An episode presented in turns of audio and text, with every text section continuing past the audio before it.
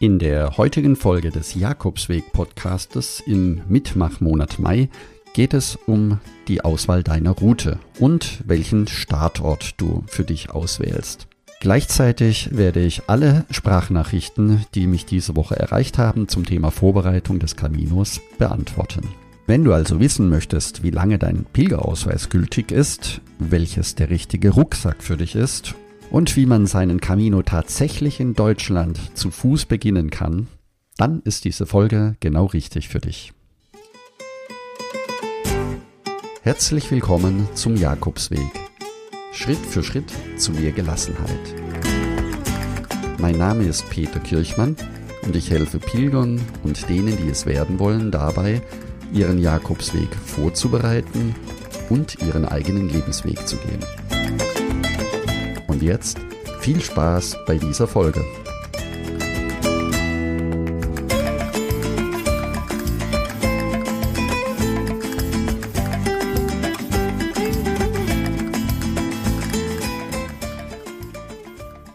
Liebe Hörerinnen, liebe Hörer, herzlich willkommen zur zweiten Vorbereitungswoche im Monat Mai.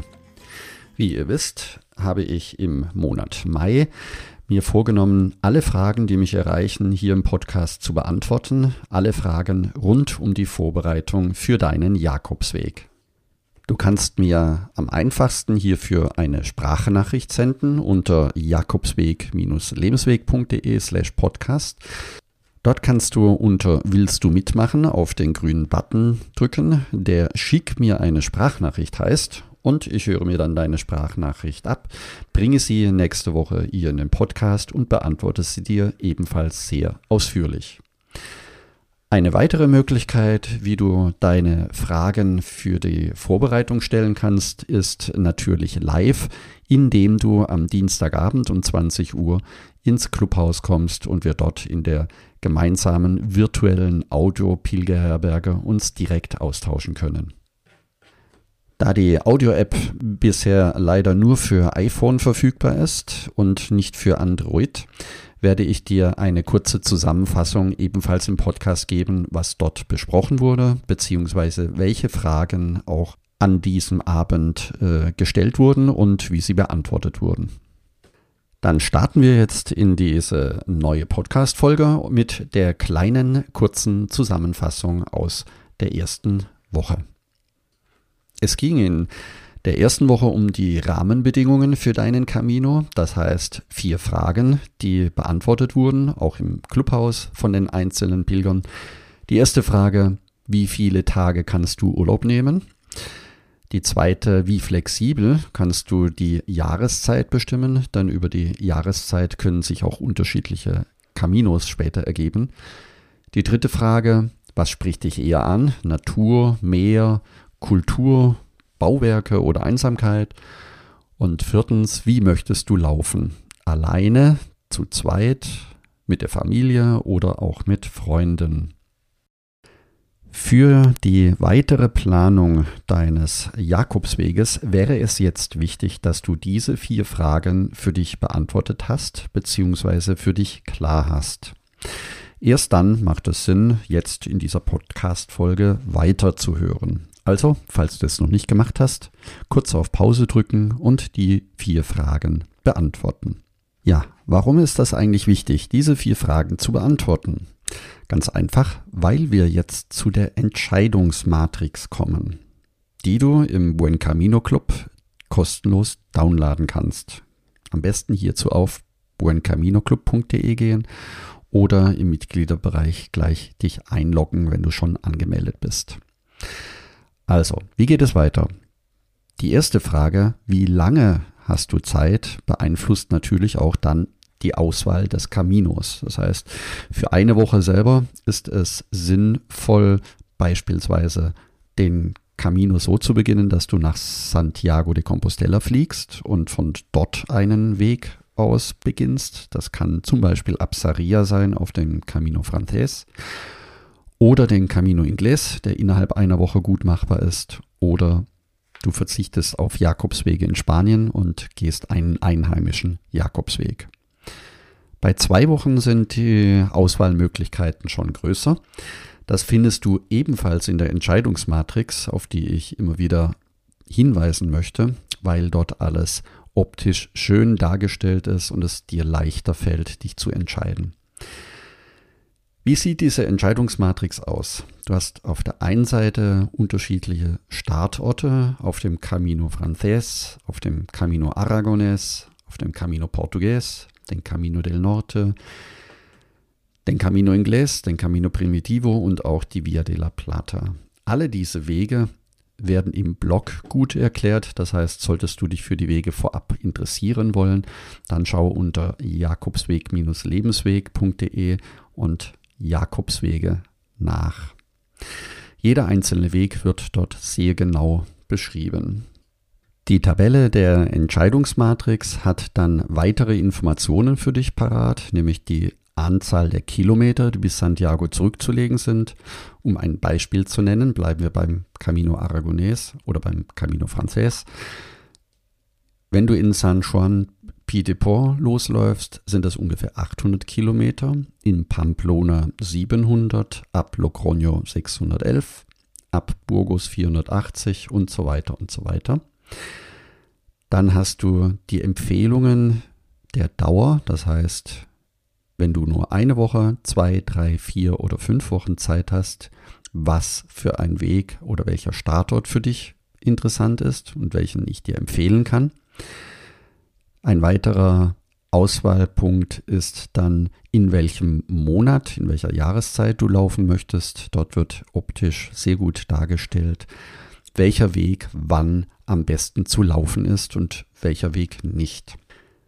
Weiter beantwortet dir die Entscheidungsmatrix auch die Frage, was dir besser gefällt. Histori historische Wege, kulturelle, eher Natur ein leichter, ein mittlerer oder schwerer Weg und wie die Pilgerfrequenz auf diesen Wegen in normalen Jahren ist. Das alles führt dazu, dass du am Ende, wenn du die Tabelle bearbeitet hast, ganz einfach auswählen kannst, welcher Jakobsweg für dich der richtige ist. Auf eine Distanz möchte ich jetzt ganz gerne noch einmal gesondert eingehen. Und zwar ist die häufigste Frage, welchen Jakobsweg kann ich gehen, wenn ich 14 Tage, also zwei Wochen Urlaub habe? Die meisten empfehlen dann den Camino Portugues ab Porto, der innerhalb von zwei Wochen natürlich sehr gut machbar ist und führt dann über die Grenze nach Galicien bis Santiago de Compostela. Ich habe eine zweite Empfehlung auf dem Camino Frances. Und zwar wäre das ab Astorga, das sind 258 Kilometer, durch die galizischen Berge auf dem ursprünglichsten Jakobsweg, den es in Spanien gibt. Auf den Weg, der mitten durch Galizien führt und die Einsamkeit, die alten Dörfer miteinander verbindet. Es ist ein magischer Weg, den ich immer gerne empfehle, wenn jemand zwei Wochen auf dem Camino Frances laufen möchte und gleichzeitig in Santiago ankommen will. Wenn dich dieser Weg interessiert, dann kann ich dir einen neuen Blogbeitrag empfehlen von Pilgerbruder Ronald, der den Jakobsweg in Leon begonnen hat, die Kathedrale angeschaut hat und dann mit dem Bus weiter nach Astorga gefahren ist und von dort seinen Jakobsweg nach Santiago fortgesetzt hat. Ein sehr schöner Bericht von ihm findest du im Blog und zwar unter dem Beitrag von Leon nach Santiago. Ein neuer Lebensabschnitt beginnt. Denn Ronald hat diesen Weg auch deswegen gewählt, weil er sich von seinem Berufsleben verabschieden wollte und einen neuen Lebensabschnitt beginnen wollte. Sehr lesenswert, ich verlinke ihn dir unten in den Show Notes. Das waren jetzt die Inhalte der zweiten Vorbereitungswoche. Ich fasse noch einmal ganz kurz für dich zusammen. In dieser zweiten Woche geht es darum, dass du mit Hilfe der Entscheidungsmatrix, die du im Buen Camino Club findest, deinen Camino, deine Route auswählst und auch gleich deinen Startort. In der nächsten Woche geht es dann weiter mit dem Thema der Etappenplanung und dem Thema der Übernachtungen. Zum Thema der heutigen Folge möchte ich noch einmal erinnern, dass wir uns am folgenden Dienstagabend um 20 Uhr im Buen Camino Club im Clubhaus treffen und dort auch diese Themen noch einmal vertiefen wollen. Wenn du dabei sein möchtest, bist du herzlich eingeladen. Einen Einladungslink findest du ebenfalls in den Show Notes. So, und jetzt kommen wir zu den Fragen, die mich per Sprachnachricht erreicht haben in dieser Woche und ich werde sie dir alle vorspielen und auch gleichzeitig beantworten. Viel Spaß dabei. Und auch wie immer, gerne freue ich mich über deine Sprachnachricht. Wenn du Fragen zur Vorbereitung hast, einfach mir zusenden und ich beantworte sie hier im kompletten Monat Mai hier im Podcast. Hören wir gleich in die erste Frage rein, die von Heike kommt. Ja, guten Morgen. Hier ist die Heike aus Emmerich. Ich wollte gerne fragen, ich laufe 2023 mit meiner Freundin den Jakobsweg von Saint-Jean-de-Port bis nach Santiago de Compostela. Wir würden uns gerne dieses Jahr die Pilgerausweise bestellen. Sind die dann auch noch 2023 gültig? Ja, Heike, herzlichen Dank für deine Frage. Genau die gleiche Frage hatten wir am Dienstagabend ebenfalls im Clubhaus, nämlich die Frage, wie lange ist eigentlich ein Pilgerausweis gültig und wo bekomme ich einen Pilgerausweis her? Zunächst einmal kannst du einen Pilgerausweis bei fast allen Jakobusgesellschaften inzwischen online bestellen. Falls du hierzu Informationen benötigst, gehe gerne auf meine Webseite jakobsweg-lebensweg.de slash Pilgerausweis.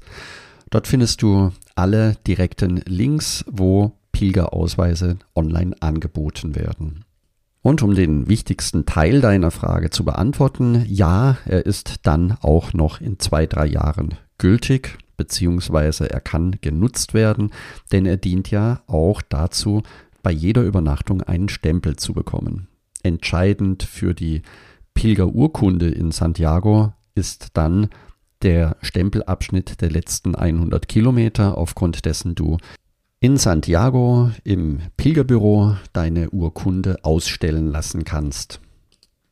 Warum das generell eine gute Idee ist, schon im Vorfeld den Pilgerausweis zu bestellen, das ist ganz einfach. Der Pilgerausweis ist für mich eines der größten Motivatoren, um deine Reise vorzubereiten, beziehungsweise um dich immer wieder daran zu erinnern, was dein Ziel ist, nämlich den Jakobsweg zu laufen und dass der Pilgerausweis dich dabei auf der gesamten Strecke begleiten wird. Was ich ebenfalls gerne empfehle, wenn du einen Pilgerausweis im Vorfeld dir organisieren möchtest, dann am besten gleich auch eine Jakobsmuschel dazu, die du dann später an deinem Rucksack anbringen kannst und dich ebenfalls auf deiner kompletten Pilgerreise begleiten wird. So, liebe Heike, ich hoffe, die Frage konnte für dich dadurch beantwortet werden. Kommen wir zur nächsten Frage von Erika. Guten Morgen, mein Name ist Erika Höchner. Ich möchte gerne den Jakobsweg Primitivo gehen und zwar im Oktober. Meine Frage dazu, geht das überhaupt noch oder fällt da schon Schnee oder ist es zu kalt? Können Sie mir das bitte beantworten? Vielen Dank. Ja, liebe Erika, herzlichen Dank für deine Frage zum Camino Primitivo und die Frage, ob man ihn im Oktober überhaupt noch laufen kann. Liebe Erika, der Camino Primitivo war auch am Dienstagabend um 20 Uhr im Clubhaus ein Thema. Und zwar möchte Felix gern den Camino Primitivo laufen und er stellt sich ebenfalls den Spätsommer vor, also September, eventuell auch noch der Oktober. Der Camino Primitivo ist von allen Caminos noch sehr ursprünglich geblieben und führt durch die faszinierende Bergwelt Nordspaniens. Beginnt in Oviedo und äh, wir sind den Weg dann auch Stück für Stück durchgegangen. Auf deine Frage möchte ich jetzt wie folgt eingehen. Ich gehe mal davon aus, dass du die Frage gestellt hast bezüglich des Wetters und nicht bezüglich der aktuellen Situation. Die aktuelle Situation entspannt sich ja gerade. Das ist auf dem Camino Primitivo ebenfalls der Fall. Deswegen gehe ich nochmal auf das Thema Wetter etwas genauer ein. Der Camino Primitivo läuft durch unberührte Natur und ist generell deutlich weniger frequentiert wie die großen Wege, wie der Camino Frances oder wie der Camino Portugues.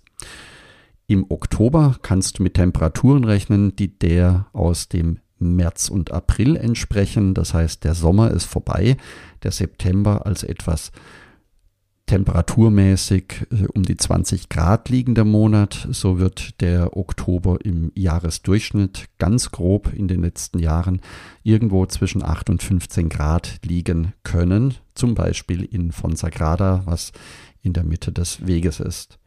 In Oviedo ist das Wetter dann noch etwas wärmer, also zum Start irgendwo zwischen 11 Grad und 20 Grad. Das sind so die Temperatursdurchschnitte der letzten Jahre gewesen. Zusätzlich zum Thema der Temperatur gibt es natürlich auf dem Camino Primitivo auch das Thema des Niederschlages, denn ab Oktober beginnt es wieder stärker zu regnen. Der Camino Primitivo selber ist, was das Regenwetter anbelangt oder das Wetter generell anbelangt, eher europäisch. Das heißt, im Norden regnet es, außer im Sommer, außer Juli und August und auch September, Juni, regnet es stärker, eben stärker wie im Sommer. Und du kannst den Weg trotzdem laufen, allerdings dann auch mit einer Ausrüstung, die regentauglich ist. Noch einmal zusammengefasst, für den Camino Primitivo ist der Oktober noch geeignet. Anfang Oktober ist es noch etwas wärmer wie Ende Oktober und äh, du solltest auf jeden Fall eine Ausrüstung haben, die regentauglich ist zur Sicherheit. Ich hoffe, liebe Erika, dass damit deine Frage auch beantwortet ist. Wenn nicht, sende mir einfach nochmal eine Sprachnachricht. Die nächste Frage kommt von Arman. Hören wir rein. Hallo Peter, ähm, folgendes, ich war 2012 schon auf dem Jakobsweg gewesen und äh, seitdem plane ich, also mittlerweile schon fast zehn Jahre, den Jakobsweg auch komplett mal zu laufen. Und das sollte eigentlich dieses Jahr sein, war alles geplant. Der Arbeitgeber war informiert. Und dann kam ja, wie du weißt, Corona dazwischen. Und ich bin jetzt total im luftleeren Raum und weiß nicht, wie es aussieht. Kann man den noch laufen? Wie soll das funktionieren mit den Herbergen? Ähm, kannst du mir vielleicht ein kurzes Feedback geben, ob man dieses Jahr, ob dieses Jahr überhaupt eine Chance besteht, den Weg noch zu laufen oder ob man das leider verschieben muss auf nächstes Jahr. Ich wäre dir mega dankbar für ein ganz kurzes Feedback. Ähm, ja, danke. Ja, lieber Arman, genau diese Frage. Das heißt, wie kann ich den Jakobsweg von zu Hause aus bis Santiago laufen und wie lange dauert das? Hatten wir am Dienstagabend sehr ausführlich besprochen in Clubhouse um 20 Uhr. Ja, jetzt mache ich natürlich ein bisschen Werbung für den Dienstagabend. Es war aber auch wirklich ein ganz, ganz spannendes Thema mit sehr, sehr viel Input von einigen Pilgern, die genau in Deutschland loslaufen wollen. Einer von Hamburg und einer die Idee von Berlin auszulaufen. Und ja, es ist kurz zusammengefasst möglich, allerdings sind die Rahmenbedingungen etwas anders, wie wenn du in Spanien losläufst. Lass mich deshalb auf die Frage in mehreren Schritten antworten. Zunächst die Situation, die du angesprochen hast mit Corona. Es sieht so aus, dass es wieder etwas wie eine neue Normalität geben wird. In Spanien werden ab 9., also ab heute, ab 9. Mai die Grenzen, die innerspanischen Grenzen wieder geöffnet. Das heißt, es ist dann auch wieder möglich, durch Spanien zu laufen. Ähm, Ähnliches gilt für Frankreich und die Schweiz. Das heißt, es ist heute dann wieder möglich, durch Deutschland, durch die Schweiz und dann, wenn deine Route über Genf führt, über Südfrankreich nach Spanien, über die Pyrenäen einzureisen. Für die gesamte Strecke, je nachdem, wo du wohnst, also von Berlin, haben wir am Dienstagabend dreieinhalb Monate beziehungsweise viereinhalb Monate kalkuliert. Wenn du unterwegs Pause machen möchtest oder Freunde besuchen möchtest, dann ist es eine elegante Möglichkeit, unterwegs auch deine Ausrüstung nochmal zu verändern, falls du das möchtest. Das bedeutet, die drei, vier Monate Zeit, die du dafür veranschlagen kannst, bedeuten natürlich auch andere Wetterverhältnisse. Innerhalb von drei Monaten kannst du, wenn du im Sommer losläufst, im Hochsommer starten und kommst bis in den Oktober, November hinein, wo es deutlich kälter ist.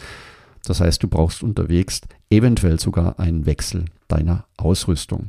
Für die Unterkünfte in Deutschland gibt es inzwischen auch viele Jakobswege, die gut markiert sind und viele Jakobsweggesellschaften, die unterwegs dir helfen werden, auch Unterkünfte zu bekommen.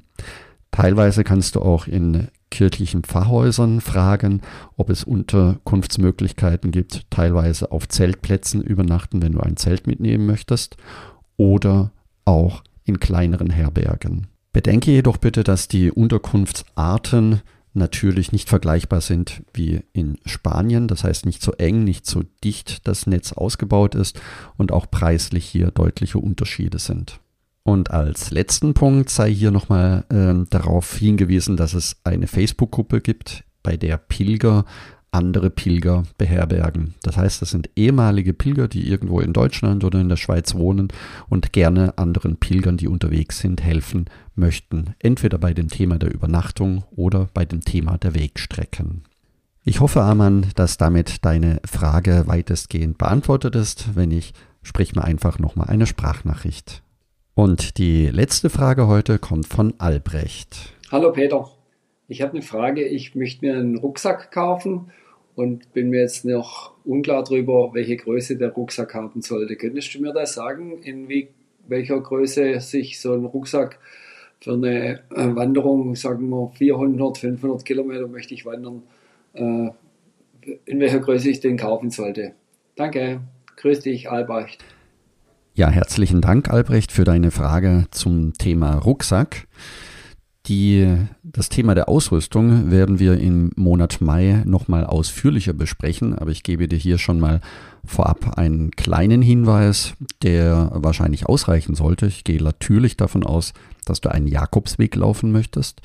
Das heißt, ein Rucksack in der Größenordnung irgendwo zwischen 30 und 40 oder maximal 49 Liter ist für den Jakobsweg immer ausreichend. Das liegt unter anderem auch daran, dass die Übernachtungen in Herbergen stattfinden oder wenn du alternativ in Pensionen oder in kleinen Hotels auch mal übernachten möchtest.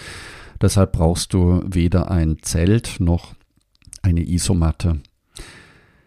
Ähm, was für den Rucksack ebenfalls wichtig ist, dass er gut sitzt. Das heißt, das Gewicht sollte im Idealfall auf den, Hüpf, auf den Hüften verteilt werden und die Schultern quasi äh, vom Gewicht entlasten.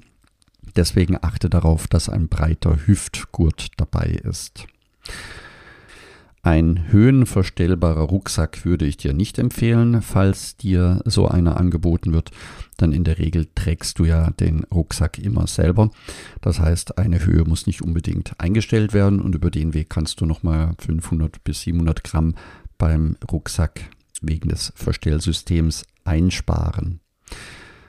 Generell empfehle ich dir unbedingt, vorher den Rucksack auszuprobieren, das heißt am besten in einem Fachgeschäft und wenn es möglich ist, gleich mal sechs oder acht Kilo Gepäck hinein. Schau, dass du ein paar Schuhe aus dem Geschäft noch mit reinnimmst und lauf einfach in dem Geschäft ein paar Mal mit dem Rucksack auf und ab, um ein Gefühl dafür zu bekommen, wie er am Rücken liegt.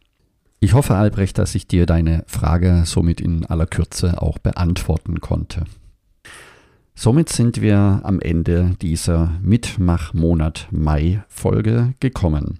Ganz kurz zusammengefasst noch einmal, du hast etwas über den Pilgerausweis gelernt, dass er länger gültig ist wie gedacht, dass du den Jakobsweg auch von Deutschland aus ganz komplett laufen kannst und worauf du achten musst, wenn du einen Rucksack kaufen möchtest. Wenn auch du mir deine Pilgerfragen live im Podcast stellen möchtest, dann freue ich mich sehr über deine Sprachnachricht. Wenn auch du mehr über den Jakobsweg erfahren möchtest, um dich vorzubereiten oder deine nächste Reise zu planen, dann werde jetzt Teil des kostenlosen Buen Camino Clubs. Gehe hierzu auf buencaminoclub.de. Und ich freue mich, wenn wir uns nächsten Sonntag wiederhören. Danke, dass du zugehört hast. Ich wünsche dir eine lebensfrohe und schöne Woche. Buen Camino, dein Peter Kirchmann.